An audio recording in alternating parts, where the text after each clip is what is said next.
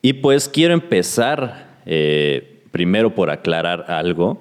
Eh, cuando hice el anuncio del tema del podcast, se, tornó un tanto controversial y este, a mucha gente le, caló, le, le dolió en el alma saber que podían perder sus, probablemente tenían este miedo de perder sus trabajos por su mediocridad porque eh, sucedió algo particular. No se tomaron ni el tiempo de averiguar qué es Dino.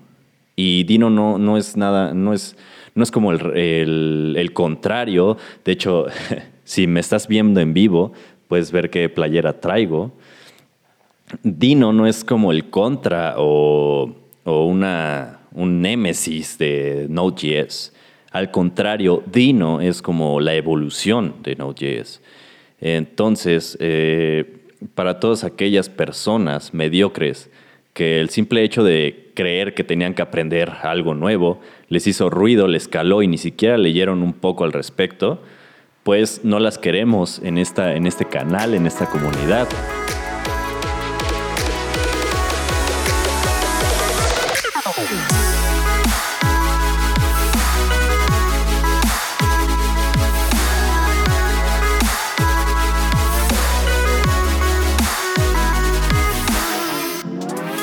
¿Qué tal? Buenas noches, días, tardes o desde la hora que estés escuchando este podcast, tu podcast de desarrollo. Y para el día de hoy vamos a hablar sobre un tema que se tornó bastante, bastante controversial. Eh, eh, este podcast, en este podcast voy a hablar acerca de Dino, lo que va a ser el reemplazo o lo que es la evolución, la nueva piel de Node.js y todo el ecosistema de JavaScript en el backend. Primero que nada, te recuerdo que puedes escuchar, si estás escuchando el podcast grabado, te recuerdo que puedes escuchar el podcast en vivo en mi canal de YouTube Estoy, me puedes encontrar como eh, en YouTube, como youtube.com slash Diego Dev, Diego de 3V, así como Diego Desarrollador, Diego de 3V, o también me puedes encontrar en mis redes sociales como en Twitter, eh, en Facebook, en mi página de internet, diegodev.com slash diegodev. En las redes sociales, Facebook, Twitter, me puedes encontrar igual arroba Diego Dev o arroba Diego D3V. Eh, suscríbete al canal, sígueme en las redes para estar eh, al tanto cuando suba los podcasts, cuando suba infografías, información. Eh, y pues bueno, en este podcast te voy a hablar sobre Tino. Primero quiero saludar a todos los que nos están escuchando en el en vivo de hoy por el canal de YouTube. Saludos a, nos están escuchando desde México, Yucatán, desde la, desde la ciudad de Mérida. Eh, nos están eh, escuchando desde Perú, desde Colombia. Saludos a todos los que nos están escuchando en el en vivo de hoy. Saludos a Jason, a Lenin, Alberto, José, Fabio, a todas las personas que nos están escuchando en el día de hoy en el en vivo del podcast por el canal de YouTube. Y pues bien, vamos a comenzar. Quiero que este podcast sea algo breve, como lo he tratado de hacer en todos los demás. Y pues quiero empezar eh, primero por aclarar algo. Eh, cuando hice el anuncio del tema del podcast, se, tornó un tanto controversial y este, a mucha gente le, le caló, le, le dolió en el alma saber que podían perder sus, probablemente tenían este miedo de perder sus trabajos por su mediocridad, porque eh, sucedió algo particular. No se tomaron ni el tiempo de averiguar qué es Dino. Y Dino no, no es nada, no es, no es como el, el contrario. De hecho, si me estás viendo en vivo, puedes ver qué playera traigo. Dino no es como el contra o, o una un némesis de Node.js. Al contrario, Dino es como la evolución de Node.js. Entonces, eh, para todas aquellas personas mediocres que el simple hecho de creer que tenían que aprender algo nuevo les hizo ruido, les caló y ni siquiera leyeron un poco al respecto, pues no las queremos en, esta, en este canal, en esta comunidad. Y pues solo quería aclarar eso. Y pues bueno, voy a comenzar eh, a hablarte un poco acerca de las características principales de Dino. Pues bien, como te decía, Dino es algo así como la evolución de Node.js. Eh, Dino es un runtime, así como lo es Node.js, es un runtime de TypeScript y también de JavaScript. Es decir, mm, es como un, eh, tiene un, lo que se le dice backward compatibility, o bueno, no como tal, sino que simplemente al igual que Node.js también acepta JavaScript. Entonces puedes escribir, puedes migrar de hecho, migrar desde Node.js a Dino probablemente en un futuro sea demasiado fácil. Eh, incluso por esta misma razón es que se da mucho este aspecto de que probablemente la evolución o el, traslado o la migración, supuesta migración, de uno a otro, pues va a ser sumamente eh, fácil. Por eso siento que esto, eh, una vez que ya esté estable, se va a eh, eh, hacer el cambio muy fácilmente y muy, muy, muy, muy rápido. Y si no me crees, recuerda dónde lo escuchaste primero, porque cuando menos te des cuenta, vas a, estar, vas a tener que realizar esto, hacer este cambio. Y pues bueno, Dino es un runtime de TypeScript y JavaScript. Dino está hecho encima de B8, al igual que Node.js o B8 eh, al igual que Node.js, Dino está eh, escrito encima de B8 o este pequeño motor que nació principalmente por el proyecto Chrome o Chromium, eh, que es como el motor principal, el, que corre los scripts de JavaScript en en tu navegador si usas Chrome o si usas Chromium, es este mismo motor. Si vienes de Node, probablemente ya sabes mucho de él. Hablo del B8 o el B8. Eh, eh, eh, Dino está escrito en el mismo motor con, un lenguaje llamado Rust. Anteriormente se estaba escribiendo con Go, pero migraron o hicieron el cambio, el switch, a escribir todo con Rust. También tiene pequeñas partes escritas con TypeScript. Y algo muy importante es que usan una biblioteca llamada Tokyo, escrita en Rust, para hacer el manejo de de los eventos o manejar el e- event loop. Dino eh, trabaja en todas las plataformas. Eh, me refiero a que trabaja en Linux, eh, Linux, también trabaja en Mac, macOS y Windows. Trabaja en absolutamente todas las plataformas, se puede correr prácticamente en cualquier servidor. y pues esto es gracias a que Dino es un solo ejecutable. Todo lo que necesita Dino eh, todo lo que conforma Dino, todos sus módulos, todo lo que trae, todo lo que necesita para correrse, viene en un solo ejecutable. Eh, esto lo hace independiente a que tengas que instalar diferentes bibliotecas en cada sistema.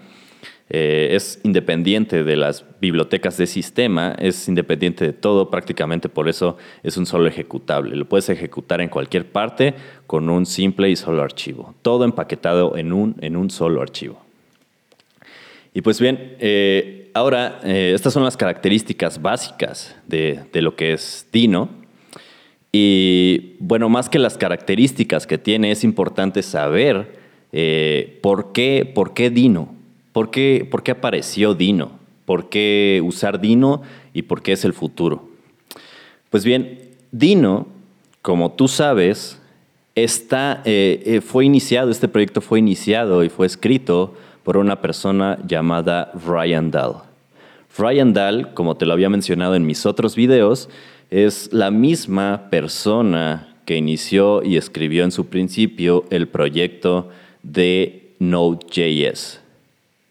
Y de hecho, esta persona, cuando anunció el proyecto, eh, eh, lo anunció en una conferencia llamada de las, de las 10, 7 cosas eh, me parece que fueron siete cosas de las que me arrepiento de Node.js.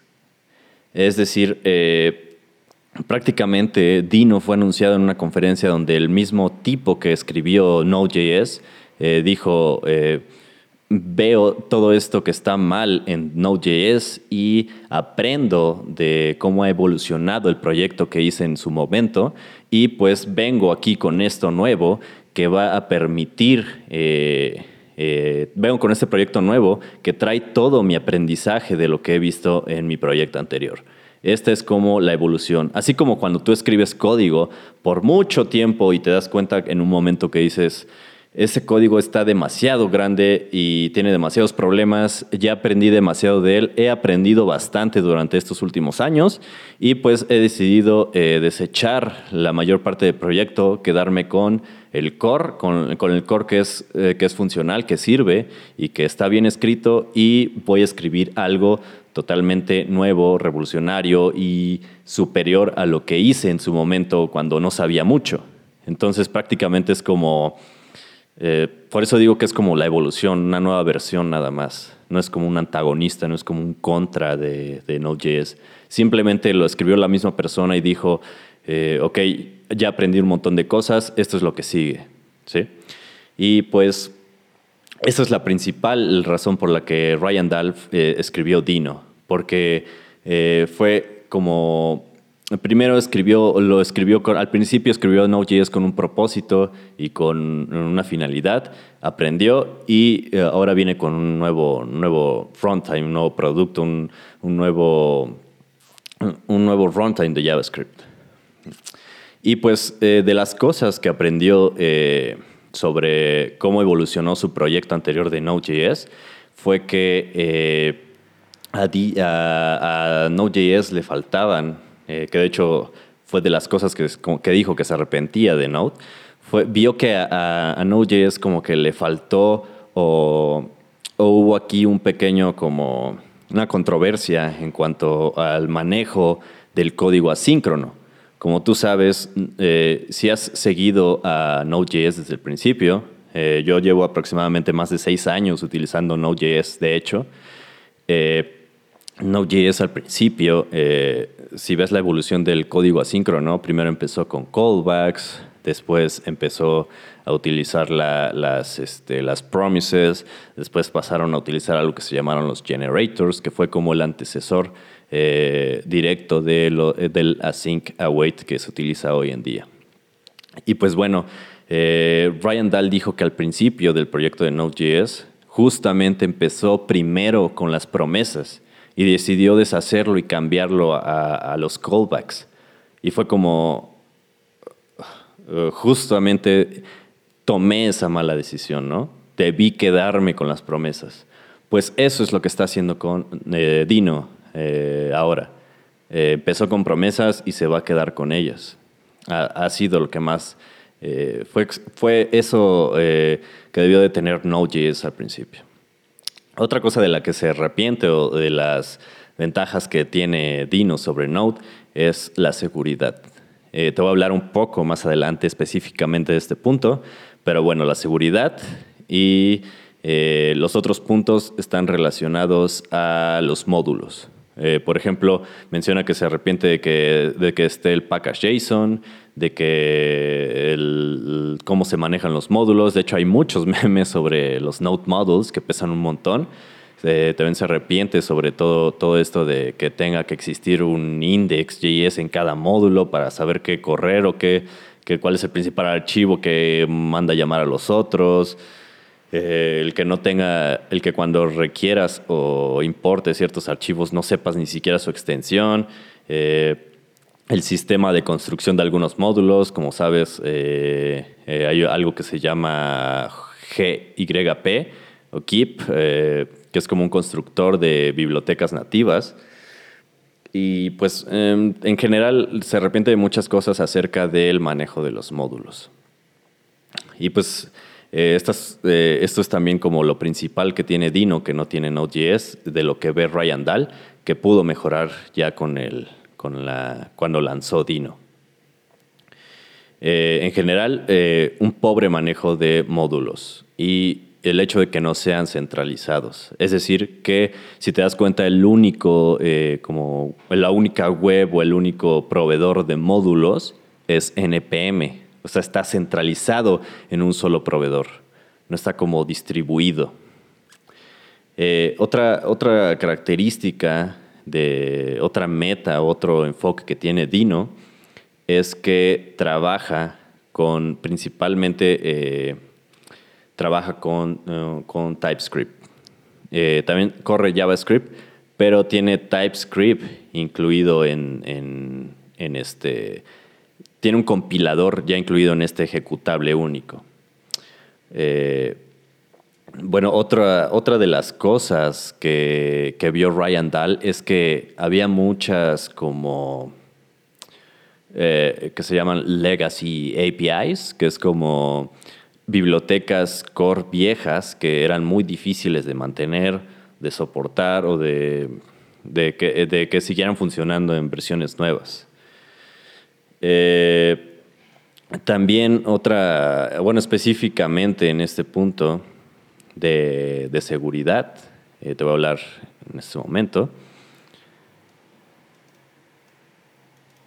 Bueno, eh, en general, eh, bueno, quiero que tengas presente estos puntos que son como que los goals, las metas que tiene Dino por resolver. Los problemas que, hay en Node.js que resuelve Dino y por qué Dino y por qué Ryan Dahl escribió Dino. El primero es que los módulos, el sistema de módulos es, es horrible y lo reescribió totalmente. Eh, las legacy APIs eh, eh, son difíciles de mantener y pues fueron reescritas o de alguna manera están siendo reescritas o construidas con Rust o con, TypeScript. y la seguridad. La seguridad, no hay nada de seguridad en Node.js y en Deno sí. Entonces, una vez teniendo estos problemas en mente, estos problemas que resuelve Dino, tiene unas características Dino sobre Node muy importantes. El primero es que Dino es seguro por default. ¿A qué me refiero que Dino es seguro por default? Eh, como tú sabes, en proyectos de backend a veces es necesario, o bueno, no necesariamente de backend, puedes también ser de escritorio si utilizas Electron, o, cualquier proyecto que necesites un runtime de JavaScript en tu computadora, bueno, tú sabes que estos programas escritos con Node.js, escribes, si escribes Node.js, no hay como una seguridad alrededor de cosas básicas como la lectura de archivos en tu computadora, ¿no?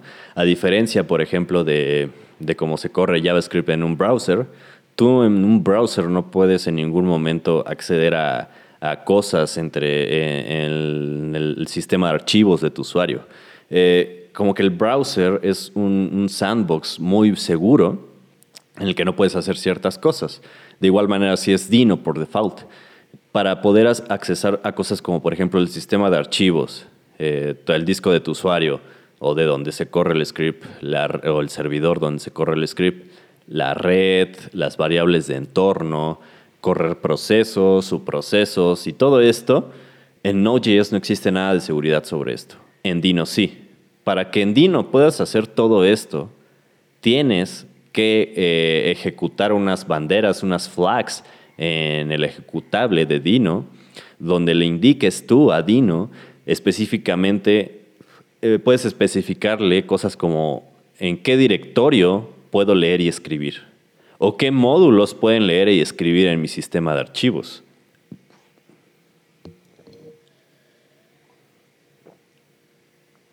Esto nos permite que puedas correr cualquier archivo de TypeScript, cualquier archivo de Node, cualquier módulo, cualquier eh, programa que escribas para Dino de manera totalmente segura. Y esto incluye los módulos. De hecho, esta es una característica, una característica que da pie a poder usar los módulos como los utiliza Dino. Nos da la capacidad de tener módulos absolutamente seguros, porque el sistema de módulos de Dino fue totalmente reescrito. Entonces Dino maneja los módulos muy diferente a como los maneja Node.js. Dino maneja los módulos exclusivamente a través de URLs, a través de URLs, a través de, de tú le tienes que indicar a Dino dónde se encuentra ese módulo en Internet. Es decir, eh, como nosotros importamos en Node.js, eh, como importaríamos, no sé, en, Java o en algún otro lenguaje de poner eh, import, el nombre de tu módulo, from, el nombre del, módulo como, como, lo instalas en NPM o en, en. Es decir, la, carpetita con la que, que va a encontrar en Node Modules para poder importar ese módulo.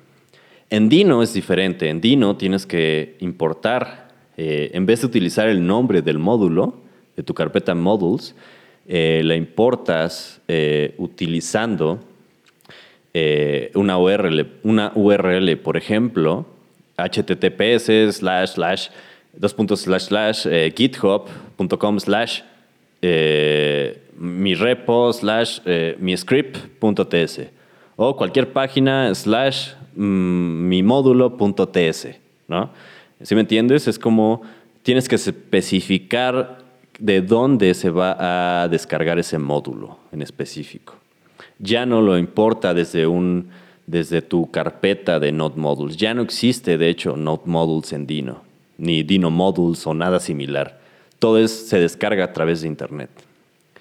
Y te recuerdo el punto anterior, porque probablemente si eres como yo, un poco quisquilloso, vas a, vas a preguntarte que, pues entonces, ¿qué pasa si, si alguien hace un ataque man in the middle o M-I-N, M-I-M, o si eh, alguien eh, intenta eh, engañarte y que, hacerte que descargues un módulo malicioso desde Internet, ¿no?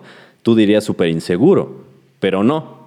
Porque Dino, gracias a las características que te mencioné anteriormente, puedes decirle a Dino qué módulos tienen o no acceso a ciertas características que pueden ser riesgosas al correrlo en tu servidor o sistema. Por ejemplo, eh, un módulo puedes hacer que, eh, un módulo malicioso puede hacer que descargues eh, ciertos, eh, cierto, malware en tus computadoras, en tus servidores, o puede hacer que, envíes peticiones, o puede hacer que todos los servidores que utilicen Dino pues hagan un ataque concentrado de, DOS a algún otro servidor o DNS o qué sé yo. Pues no se puede con Dino porque eh, puedes eh, tener, mantener todos tus módulos seguros. Es más, puedes descargar un módulo malicioso en Dino y no va a pasar nada. Puedes hacerlo a propósito y no va a pasar nada porque Dino es totalmente seguro. Entonces, esto de seguridad hace una mancuerna, hace una sinergia perfecta con los módulos, con esta manera de importar los módulos por Internet, porque son totalmente seguros. No, importa de dónde los, los, este, que los, que los importes de cualquier parte de Internet, siempre son seguros. Y pues eh, esto también da eh, una solución al problema que te mencionaba sobre que no hay módulos eh, descentralizados. Todos los módulos que descargas en Node.js vienen de NPM. Puedes hacer una configuración por ahí para, para descargarlos de GitHub, pero en Dino esto es por default. Al tú escribir la URL específica, tienes que, puedes descargarlos de cualquier parte, no necesariamente de un repositorio único como lo es NPM para Node.js. Dino lo puedes descargar absolutamente de cualquier parte. Puedes tener tu propio repositorio, repositorios empresariales, puedes eh, desde un repositorio de, GitHub, puedes crear un servidor específico para mantener todos tus, tus módulos, módulos locales, absolutamente de cualquier parte. Es descentralizado. Soluciona esta, esta parte que tenía Ryan Dahl que decía que los, los módulos en Node.js eran totalmente centralizados y necesitaban una descentralización. Entonces se resuelve con esto de los módulos con URL. Y pues eh, también te preguntarás eh, cómo funciona esta parte de descargar módulos, ¿no? Es decir, eh, imagínate, ¿se tendrían que descargar cada que corra un script? No. Dino internamente trae un, sistema en el que descarga tus módulos, los, los cachea, eh, como se podría decir coloquialmente, le realiza un caché o un cache de, tus módulos y los compila. Esto da, da, eh, da, pie a dos cosas. Uno, que puedes correr tus módulos muchísimo más rápido. Y otra, que es offline first. ¿Has escuchado de esto? Es decir, puedes ejecutar tu programa, tu backend, Node.js o tu aplicación, etcétera, offline. Una vez que los tengas en tu cache de modules automático, eh, se puede correr offline ya los tienes en tu, computadora, en tu computadora descargados. Ya hay un cache de tus módulos. No, no necesitas hacer una petición cada que los corres. Y bueno, estas son las características principales. Recuerda que son eh, los problemas principales que resuelve Dino sobre Node. Eh, son la seguridad, eh, el hecho de utilizar la, sincronía, que lo resuelve con Tokio, una biblioteca de Rust, Dino puede correr TypeScript y JavaScript. Tiene un compilador interno del ejecutable de TypeScript que compila tus archivos TypeScript al correr, al correr tu programa Dino. Eh, los, problemas que los problemas que tiene Node.js que resuelve Dino los resuelve mediante cosas como seguridad por default. Tienes que especificar los permisos, lectura, escritura, red, variables de entorno, procesos, subprocesos, etcétera, con banderas en el ejecutable. Los módulos se importan a través de URLs, lo que permite hacer una descentralización de los módulos y aparte también tiene funcionalidad de offline. Esas son las características, problemas principales y metas de Dino. Ahora te voy a mencionar un par de puntos que me parecieron interesantes eh, sobre Dino. Dino, eh, bueno, ya te lo habían mencionado, es un solo ejecutable esto es bastante interesante porque eh, permite que sea totalmente independiente de los módulos de, un sistema, de tu sistema operativo. Dino trae algunas APIs de web, eh, como Fetch, Crypto, URL, Dispatch Event, y todas estas web APIs nativas. Sin embargo, no tiene todas, porque no, no está pensado para usarlo en web, sin embargo, sí llega a ser compatible. Dino usa algo que se llama V8 Snapshots, eh, que es como eh, una manera de hacer una, imagen. Eh, cargan como si cargaras tus, módulos de TypeScript en la memoria, hace una imagen de eso y los guarda. utiliza V8 Snapshots para poder cargar inicialmente el compilador de TypeScript, para poder cargar el compilador de TypeScript lo más rápido posible y de hecho también utiliza las V8 snapshots para eh, tus programas ya compilados de TypeScript. También se puede usar eh, el programa integrado eh, para hacer lo que te decía, para hacer, utilizar las V8 snapshots para tus programas de TypeScript. Deno empaqueta la definición de tipos en TypeScript en tiempo de ejecución. Esto es bastante interesante. No he llegado a leer a fondo. Eh, creo no hay mucha información todavía, pero es bastante interesante porque eh, quiero que imagines que al principio tú al utilizar TypeScript como normalmente lo haces en Node o en web, eh, TypeScript solamente es como una capa en tiempo de compilación. Todos los tipos y todo lo que defines desaparece porque no existe como tal en JavaScript. Recuerda que TypeScript solo transpila a JavaScript es como una capa encima, un superset.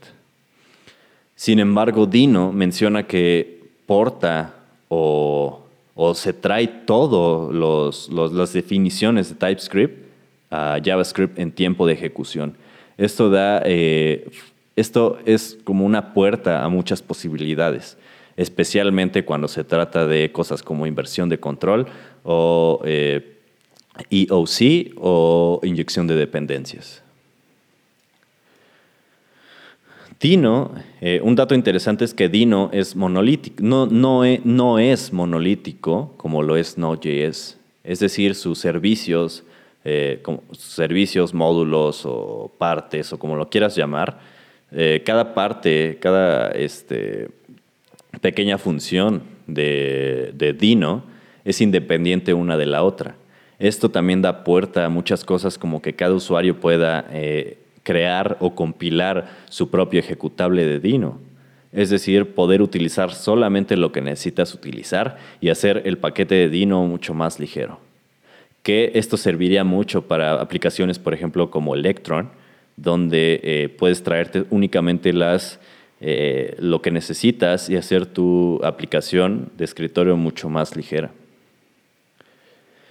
Con Dino puedes jugar entre usar JavaScript, TypeScript e incluso Rust.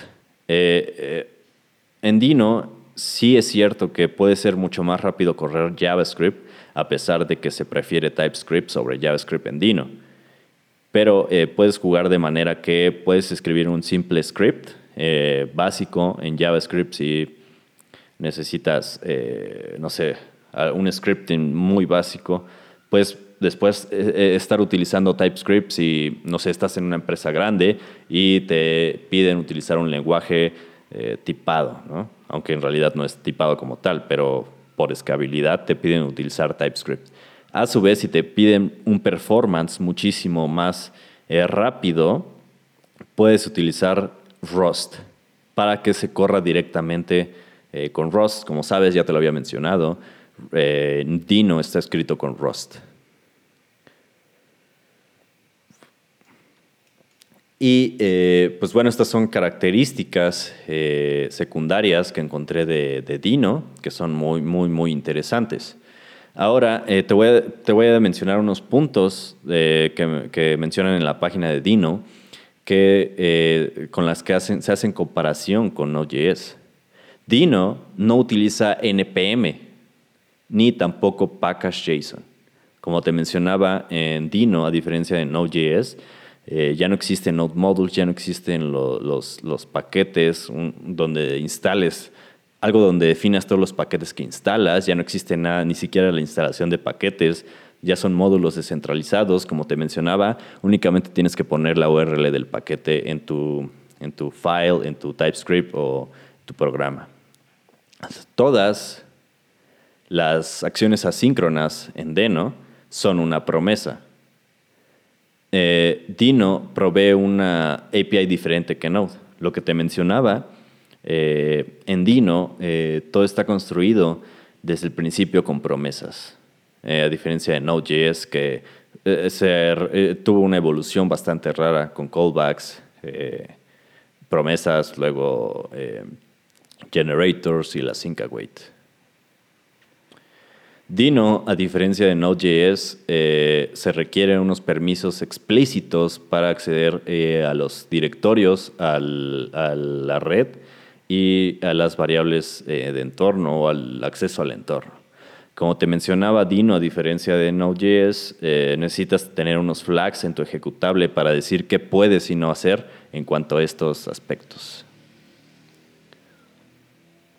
Y por último, Dino utiliza los, los ES modules o, ES o módulos ES y no requiere, no da soporte al, a la función require o require o como requieres o importas tus módulos con, con Node.js eh, sin utilizar TypeScript, eh, sino que eh, los módulos en, Dino ya se importan con el, clásico import que utilizamos si utilizas Webpack o TypeScript de import, eh, bla, bla, bla, del módulo from eh, la URL de tu módulo. Así es como se, se utiliza el import en, TypeScript. Ah, digo, en Dino a diferencia de Node. Y pues... Y pues bueno, estas, estas son las características principales o lo principal que te quería mencionar. Ahora te voy a hablar sobre, sobre mi opinión personal sobre Dino y, y Node.js. Como te mencionaba al principio de este video, en realidad eh, algunas personas eh, son reacias al, cambio. Me sorprendió mucho la polémica que generó el, anunciar el tema del podcast. Eh, la verdad no lo entiendo, no lo entendí en, su momento, pero e, es extraño porque como te menciono, Dino es simplemente algo como la siguiente versión de Node.js. Si recuerdas en el, en el, en el anterior, eh, hace poco, bueno, ya, ya, tiene tiempo de eso, existió un, momento donde Node.js estaba como empezando a quedar estancado y se, se creó una bifurcación o un fork a Node.js que se llamó IO.js, que intentaron como dar un avance en Node.js integrando nuevas funcionalidades que se, que se estaban haciendo del draft en su momento de las nuevas versiones de ECMAScript. Y pues fue como un intento de, que de, fue como un mensaje a, a Node.js de te estás quedando atrás, ¿no? Te estás quedando estancado, no avanzas. Y pues terminaron al final por hacer un, un merge de, de esta bifurcación de IO.js con Node y eh, unirse nuevamente en Node.js. Un, solo, un solo programa de Node.js, un solo eh, eh, runtime. Siento que es un poco similar, pero a la vez no. Porque como te mencionaba, la persona que escribió Dino, que por cierto hay una un debate entre si se pronuncia Dino o Deno, pero al parecer se está quedando con pronunciar Dino por su logo de, que es un dinosaurio. En fin, eh, es diferente esto porque la persona que está escribiendo Dino es Ryan Dahl, la misma persona que escribió Node.js. Y como te decía al principio, es como si, eh, como si tú estuvieras escribiendo un código.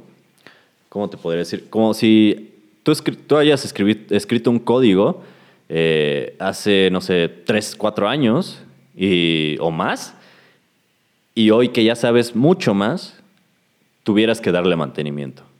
¿Qué es lo que haces? Vas, o sea, ya aprendiste muchas cosas más, ¿no? Entonces lees tu código y dices, carajo, no sé qué estaba haciendo en ese momento, ¿no? Pues sí, o sea, no sabía mucho en ese momento, ahora ya sé más cosas y pues ya sé cómo resolver esto que está pésimo, esto que hice acá pues, como que no va, lo necesito cambiar, esto que está por aquí pues eh, se puede conservar, todavía es buen código, todavía es reusable, todavía escala. Esto de aquí pues eh, es un serio problema, creo que hay que cambiarlo, ¿no? Creo, creo que es lo que haríamos todos al, al ver un código ya viejo. Y es lo que está sucediendo aquí. Ryan Dahl simplemente vio el proyecto de Node.js, aprendió de él, de cómo evoluciona, de cómo evolucionó, de cómo se hizo la transición entre las diferentes APIs, entre, por ejemplo, la evolución entre callbacks, promesas, el async away, los generators y todo eso. Aprendió de todo ello y dijo, aquí está mi nuevo código. Aquí está lo que es hoy, la siguiente versión, la evolución por eso eh, es importante que le eches un vistazo a Dino, porque de verdad te aseguro que es inminente, es totalmente inminente el cambio que va a haber de Node.js a Dino. En especial, y es el tema del podcast, te lo puse en el título, Dino 1.0 ya está a días de ser lanzado. Dino para producción va a ser lanzado el 13 de mayo. Así como lo escuchaste. El 13 de mayo ya va a haber Dino 1.0. Dino para producción ya está aquí. Y de hecho, si te vas al repositorio en GitHub, ya hay los release candidates o los candidatos a hacer el release de final. Ya está la versión como que podría el prospecto hacer la, la versión que van a utilizar para el lanzamiento el 13 de mayo. Si quieres ir a echarle un vistazo al código y todo eso. Y en fin, eso es lo que te quería decir para el podcast. Eh, Dino va a ser lanzado el 13 de mayo ya. Esas son sus principales características, es el por qué pienso que es el futuro para Node.js. Y no es que no tengan nada, absolutamente no tengo nada en contra de Node.js. Es simplemente que te están diciendo, aquí está la nueva versión, pues obviamente la vas a tomar, ¿por qué te vas a quedar atrás? ¿no? Esto es lo que le decía, le respondía a los que me tiraron el hate en Facebook. Es como, estás gritando tu mediocridad, ¿no? O sea, ni siquiera, ni siquiera tienen que aprender nada nuevo, ¿no? Es un runtime de JavaScript y TypeScript, es simplemente la, la siguiente versión. O sea, te vas a quedar, es como rayos, de seguro les, les, preguntas qué, qué, versión de Node.js están usando y te aseguro que te van a decir que la, la 4 o la 5, ¿no? o sea, ni siquiera tres versiones atrás del, del Long Term Support, eh, la versión del, de LTS, ¿no? En fin, esa es, mi opinión, simple y básica. Es la siguiente versión de Node.js, es inminente el cambio, es más seguro, es mucho mejor y eh, también visto desde un punto de vista eh, empresarial, eh, es menos costoso, es más rápido, es más confiable, es más escalable, es, simplemente mejor, no hay otra. la migración es mucho más rápida, fácil, va a ser mucho más rápida y fácil porque sigue siendo un runtime de JavaScript y TypeScript. Aparte de que, pues, eh, como sabes, eh, muchas de, las cosas que vienen de Estados Unidos, de Silicon Valley y todo eso, de empresas grandes, se nos contagian, por así decirlo, y pues allá van a empezar a utilizar Dino. Entonces es eh, cuestión de tiempo para que aquí en Latinoamérica o en otros países también. Entonces, no olvides dónde lo escuchaste primero, porque cuando comiences a, cuando tu jefe, esto, esto va para los eh, mediocres que no querían, que tiraban hate sobre ello, cuando tu jefe te diga que emigres a Node, vas a venir a este canal a escuchar por primera vez qué carajos, a qué carajos me refería o qué carajos es Dino, ¿no? Y si estás aquí y eres de los afortunados en saber por, eh, antes que los demás, que es Dino, te felicito porque vas a estar adelante de todos. Eh, probablemente te, incluso te toque ser líder de alguna integración o de la migración. Y pues te felicito mucho, por cierto te deseo mucho éxito si ya estás trabajando en, tecnología, si eres nuevo en esto, pues eh, también te felicito mucho porque estás adelante del promedio, el promedio mediocre. En fin, por aquí eh, tengo algunas preguntas en el en vivo de, YouTube. Voy a leer un par de ellas. Mm, buenas noches a todos. Ya es tarde, disculpen por la hora, pero eh, siento que la mayoría de los programadores nos desvelamos bastante. Eh, por eso lo hago algo tarde. déjame en los comentarios si deseas que, si es muy tarde para ti esta hora.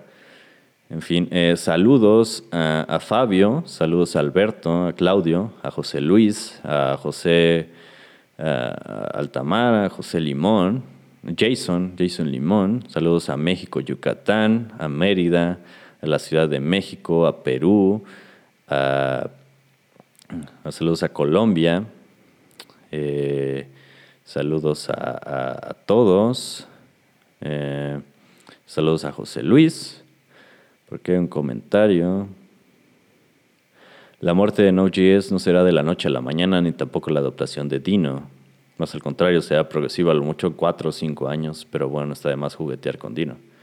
Claro, eh, eso decían de, JavaScript y pues, mm, mira qué, qué, curioso, ¿no? Para todos están usando JavaScript, Node.js, ¿no? Y me sorprende porque si son uh, adopters de Node.js es para que fueran este tipo de personas que siempre va como adelante, ¿no? Eh,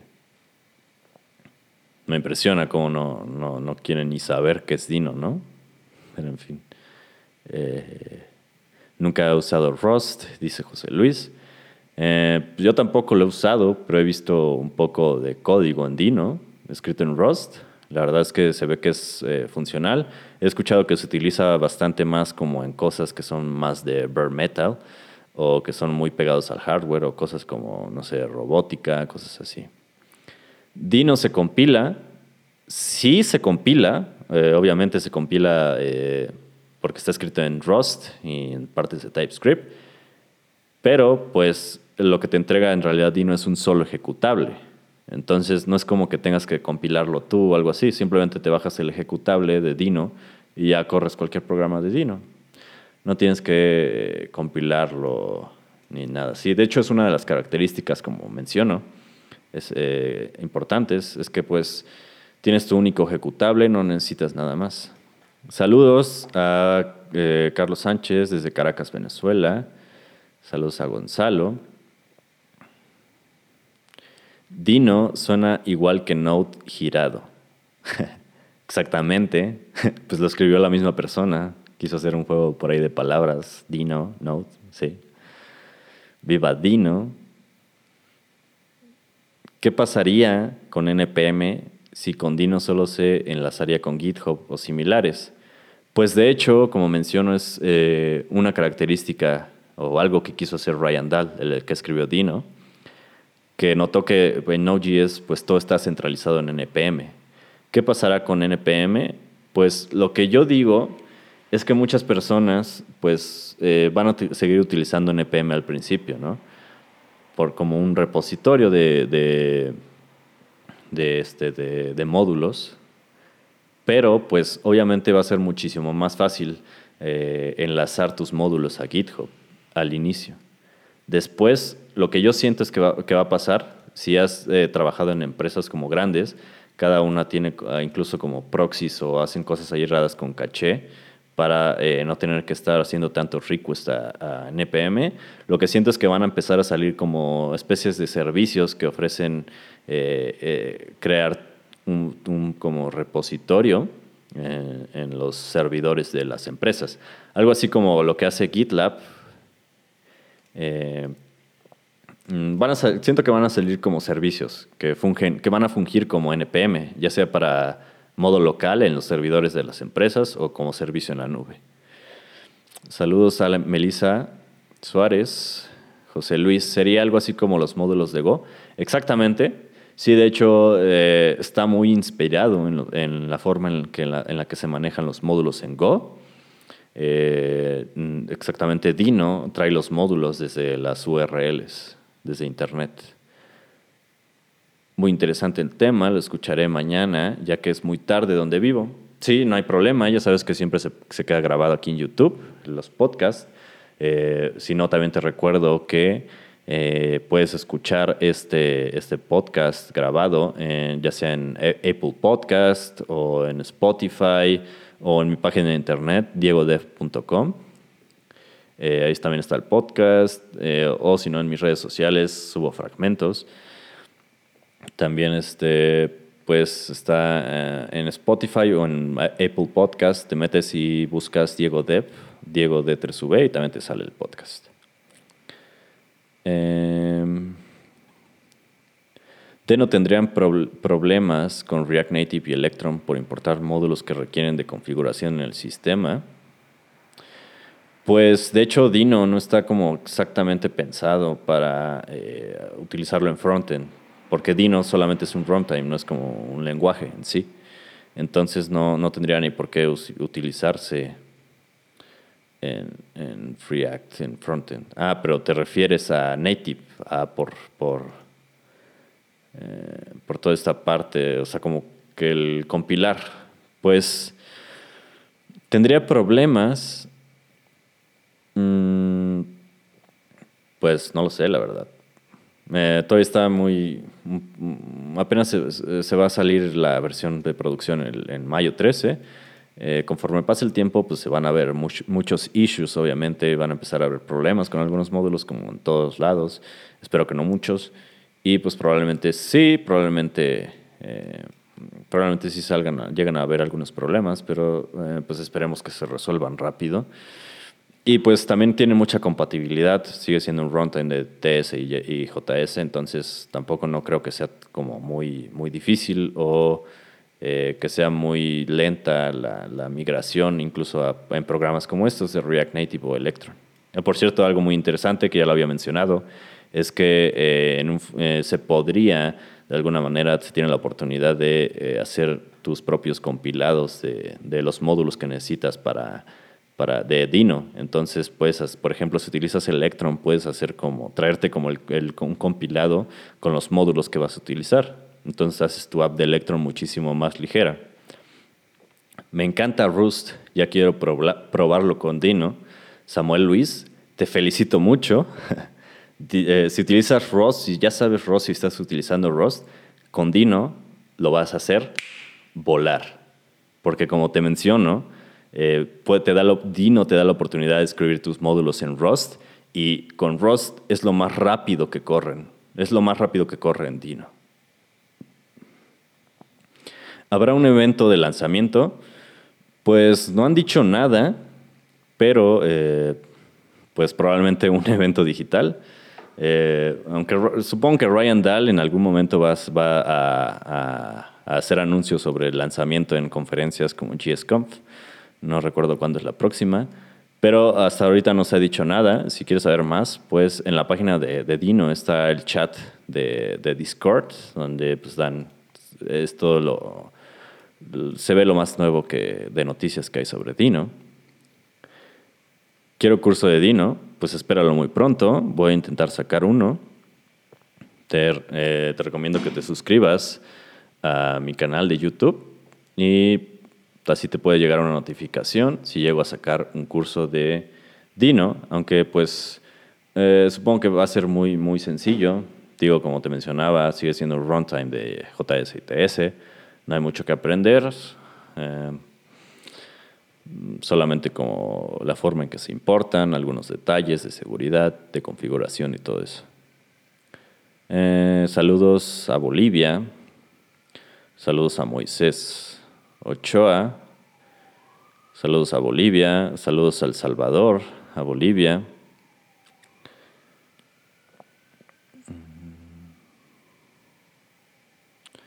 Me refiero a, si se exporta como co, que genera un archivo exe. Soy frontend, sé muy poco del tema. Sí, algo similar. Eh, si es algo similar, se genera pajas Dino y lo corres desde tu línea de comandos, desde tu CLI. Dino, así como lo haces con Node.js, pero eh, Node.js no requieres ciertas como bibliotecas externas, como el constructor de módulos eh, de C++ eh, de GYP. No requieres eso, no requieres módulos externos. Entonces sí es como, como si tuvieras tu punto exe, eh, si utilizas Windows y lo ejecutas y ya. Si, este, si te refieres a que todo tu programa, eh, todo tu programa ya escrito, digamos, tu, tu backend, se hace en un solo módulo, no, porque todavía tienes que tener tus archivos TypeScript. Entonces no te genera, digamos, automáticamente un programa eh, ejecutable ya con tu backend, algo que puedas... Eh, es decir, no tienes tu backend, no te genera el backend ya en un ejecutable. Lo que es ejecutable únicamente pues, es el programa de Dino. Sin embargo, pues hay programas para Node.js que te generan tu ejecutable ya con todos tus archivos de TypeScript o JavaScript o lo que tengas. Entonces probablemente va a haber uno para Dino que haga esto que, mencionas. Si a eso te refieres. ¿Cuándo sale? 13 de mayo. Exactamente, sale el 13 de mayo. Bienvenido, Deno. Mm, ya quiero testearlo. Ya puedes testearlo. Visita Denoland. Buen podcast. Un saludo. Saludos a ti, Israel. Mendoza.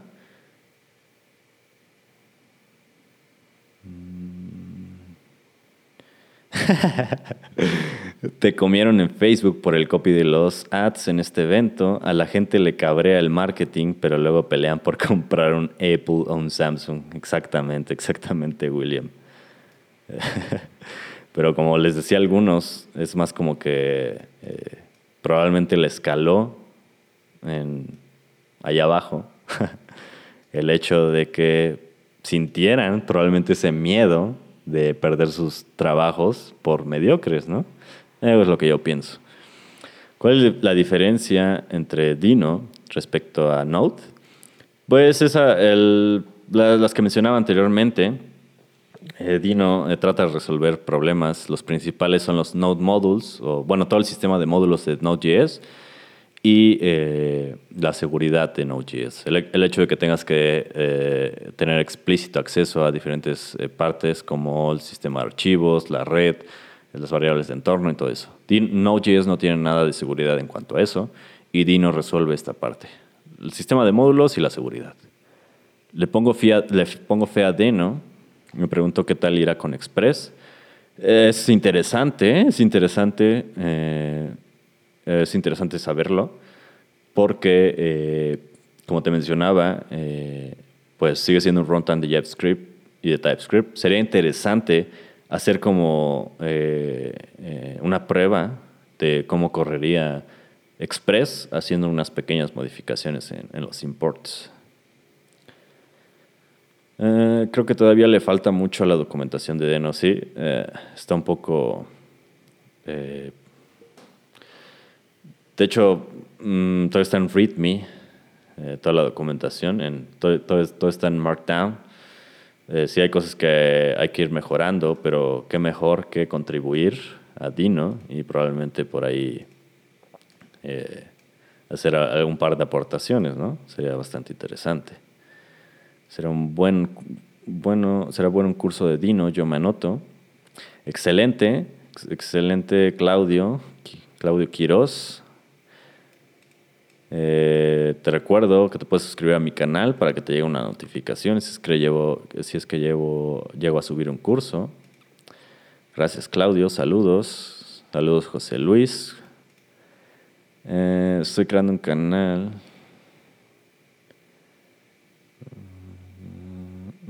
Puede trabajar,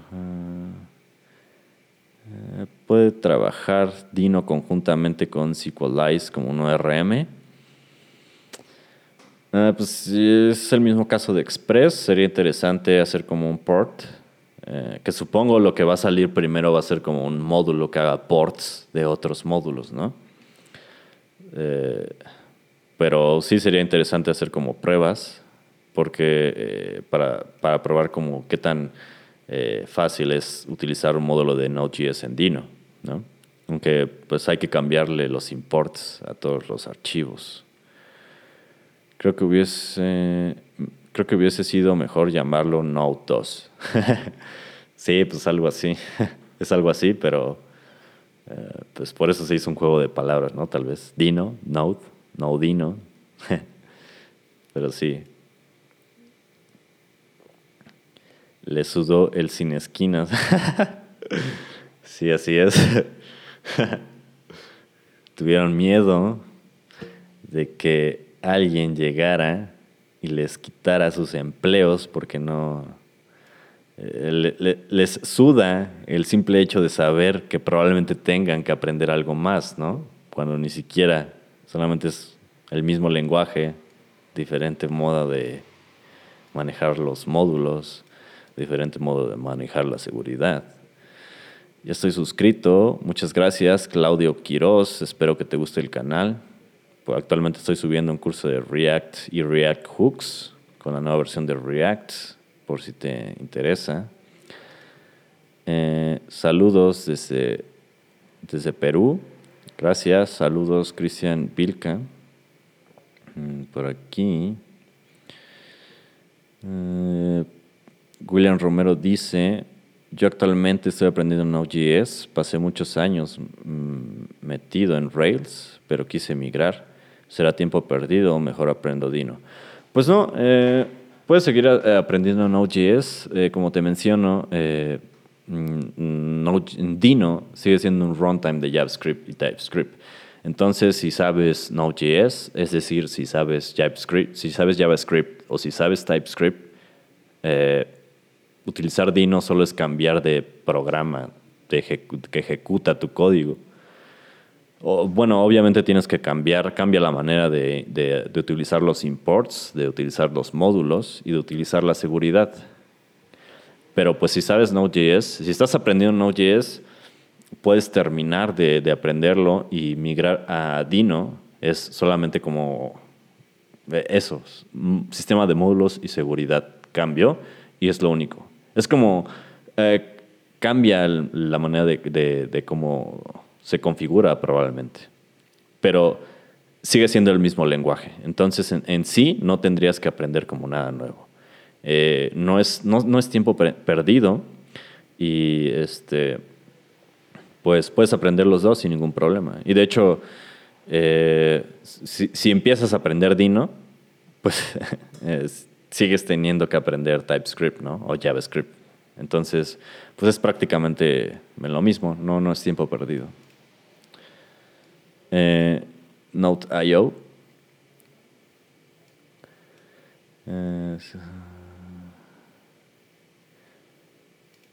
La verdad es que dice tu, dice tu electrotécnico. La verdad es que si has seguido buenas prácticas de desarrollo, será más fácil pasar Node a Dino. En mi caso, si bien uso librerías, nunca mi código depende 100% de ellas. Eso es excelente. Eh, eso es muy bueno. De hecho, puedes empezar a hacer tus, tus ports, puedes empezar a hacer tus módulos versión Dino. Y pues si no dependes de, de bibliotecas externas, pues va a ser muchísimo más fácil. O si incluso dependes de un par de tus propias bibliotecas, que suelo hacer yo, por ejemplo, mucho eso. Eh, o bueno, creo que a muchas personas nos da esto de eh, no confío en, las bibliotecas que hay y esto es muy fácil, lo hago yo mismo en chinga, mi propio módulo, ¿no? Eh, si esto es, si tienes este tipo de cosas, pues efectivamente migrar de Node a Dino, fácil.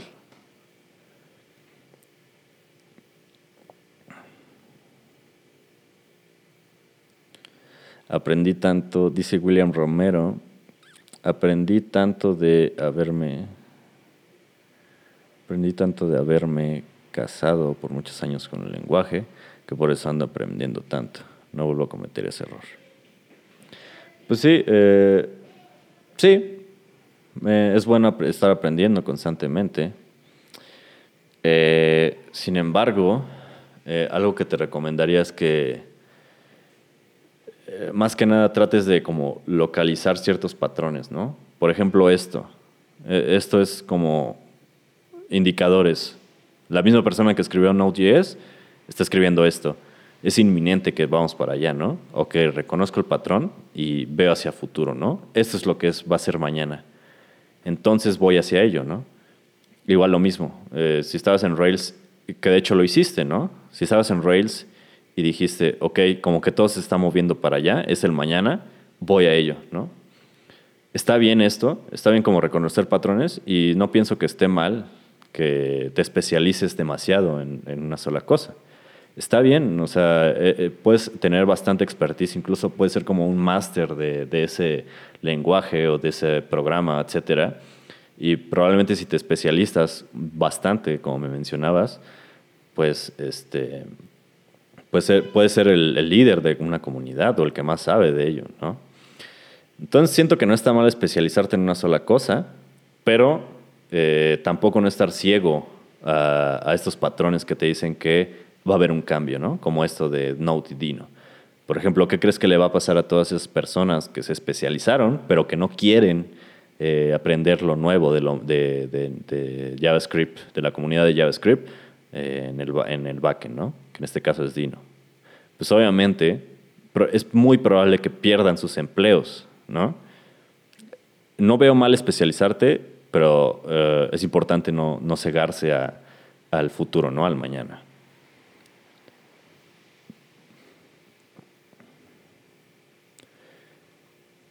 Eh, dice Christian Vilca, con Dino, entonces Microsoft hizo una mala versión con NPM, una mala inversión con NPM.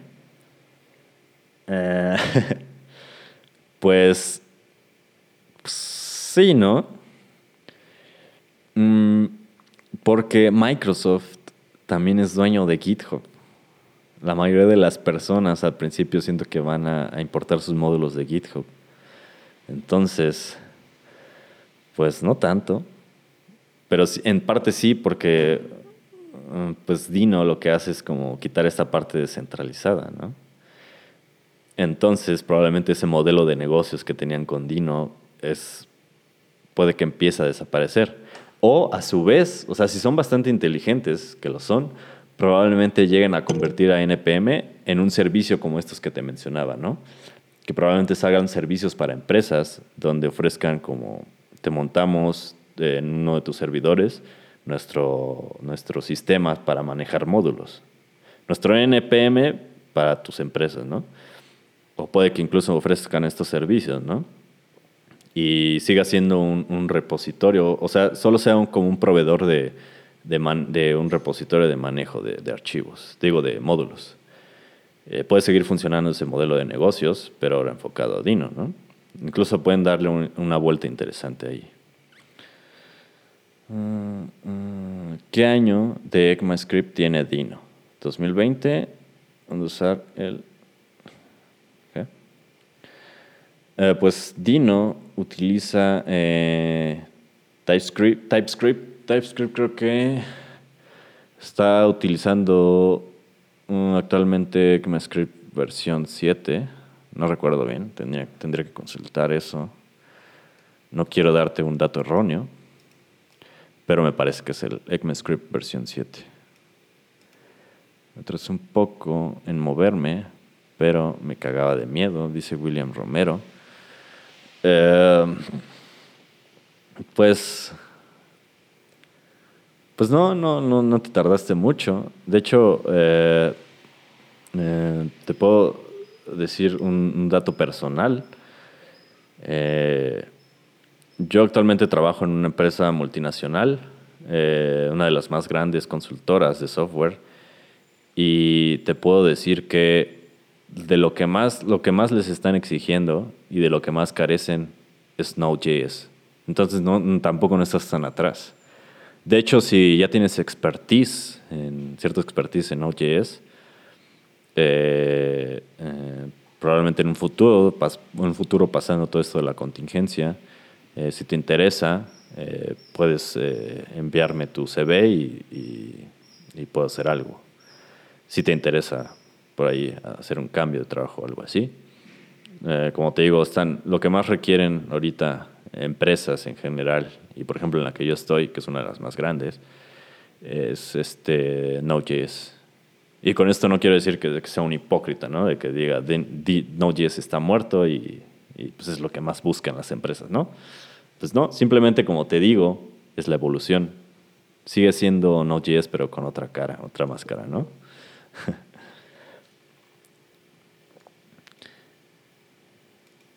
sí. Eh, dice tú, electrotécnico, confirmo, Deno tiene ECMAScript 2020. Sí. Gracias, tu electrotécnico, por el dato.